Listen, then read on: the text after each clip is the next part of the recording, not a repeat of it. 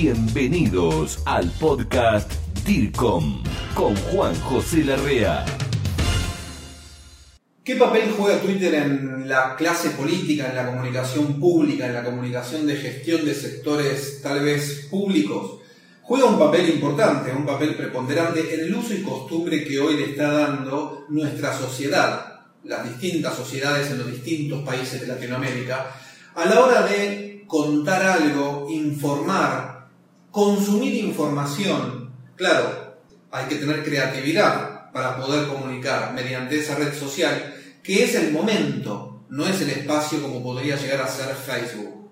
Twitter es el momento y por eso no importa si se reiteran varios mensajes. Aquí lo importante es ver si se le está dando buen uso, si se le está dando el uso apropiado que las personas, nuestros públicos, no el solo público, nuestros públicos, ver si nuestros públicos están entendiendo nuestra manera de comunicar o al revés, nosotros adaptarnos a nuestros públicos a la hora de comunicar y saber, entender, comprender ese uso y costumbre, incluso teniendo en cuenta que no es una herramienta solo de transmisión, como era antes. Esto es una herramienta de ida y vuelta, una herramienta que deja el antiguo paradigma de la verticalidad de una transmisión para hacer algo distinto, tal vez un paradigma modificado, un nuevo paradigma, ya será visto eso por la comunidad científica, pero donde hay una horizontalidad que nos permite a nosotros y a nuestros públicos conectarse entre ellos y conectarse entre nosotros y que haya lo que hoy Internet cada vez más está imponiendo, que es el diálogo. Es tiempo de crecer, unir por una Iberoamérica conectada, juntos en comunidad. Grupo DIRCOM, pasión por la comunicación. Para que realmente surja efecto la comunicación mediante esta red social, lo que estamos necesitando es buen diálogo constantemente, no una tribuna política, y entender el uso y costumbre de nuestros públicos. ¿Cómo están utilizando en la clase política la comunicación pública? ¿Cómo está utilizando actualmente la red social Twitter? A mi entender, por la experiencia de recorrer los distintos países de Latinoamérica, la verdad está dejando bastante que desear. Si tendría que decir si el uso es bueno o malo, diría es malo. No se están usando, en general, las herramientas tecnológicas, las TIC, no las están usando con las nuevas ideas con lo que la tecnología impone y con el uso y costumbre de nuestros públicos.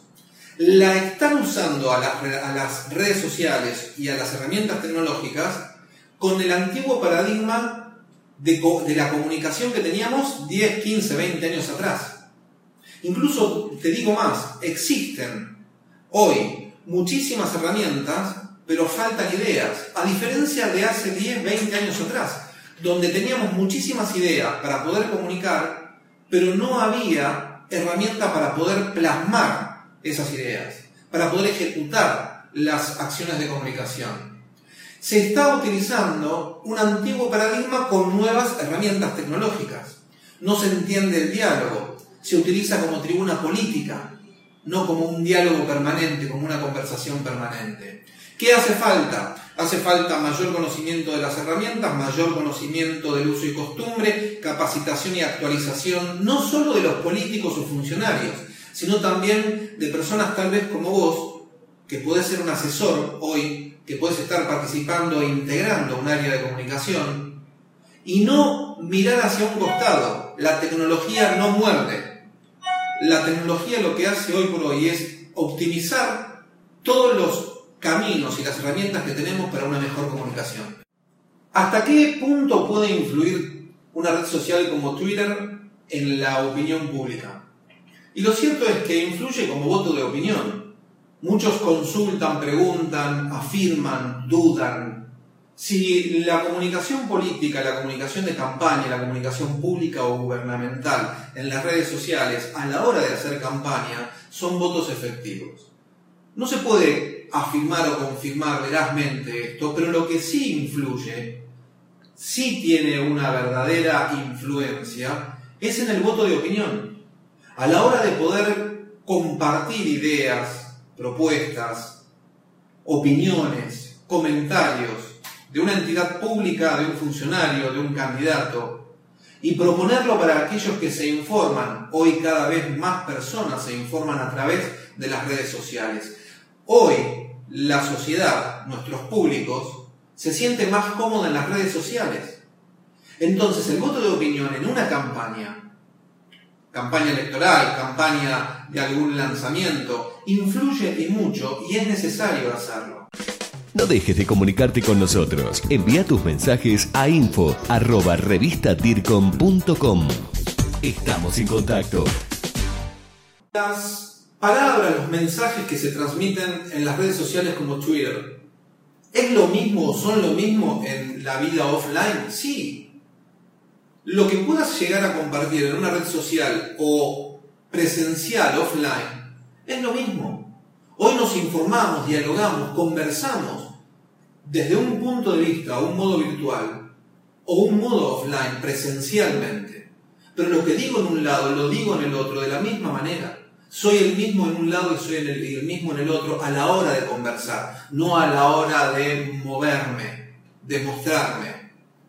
Pero sí las, las afirmaciones, los comentarios, los mensajes que transmito deben tener el mismo cuidado el mismo perfeccionamiento, reflexión, antes de hacerlo, tanto online como offline.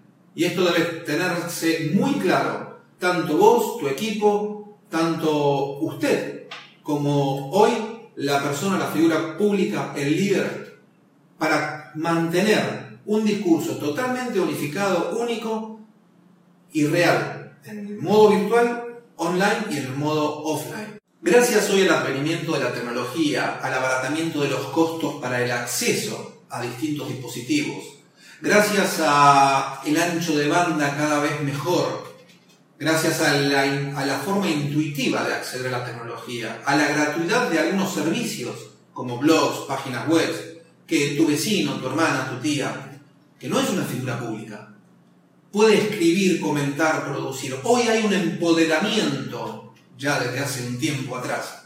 Un empoderamiento que le da a nuestros públicos, a los tuyos, ¿eh?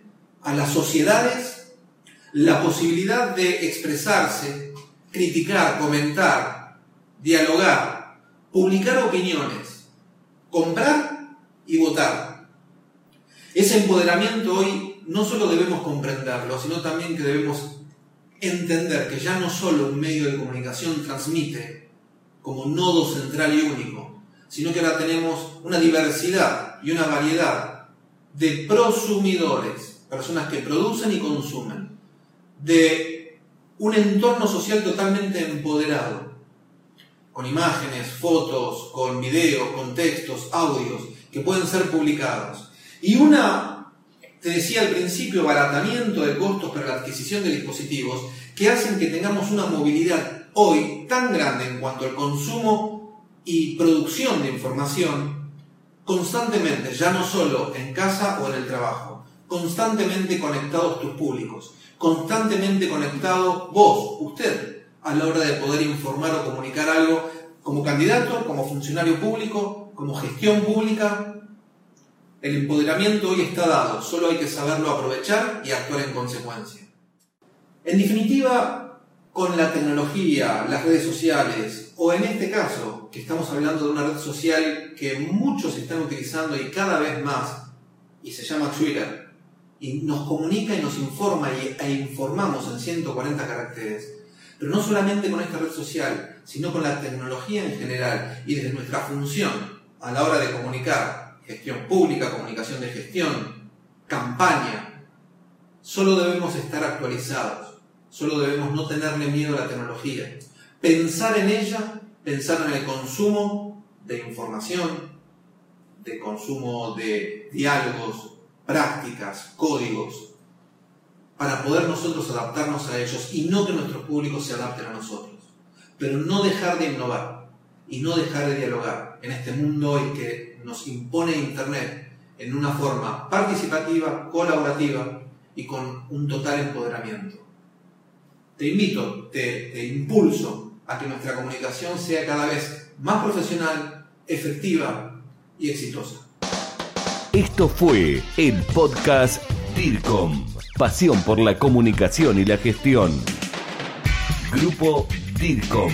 Hablamos de comunicación en español. Hasta la próxima.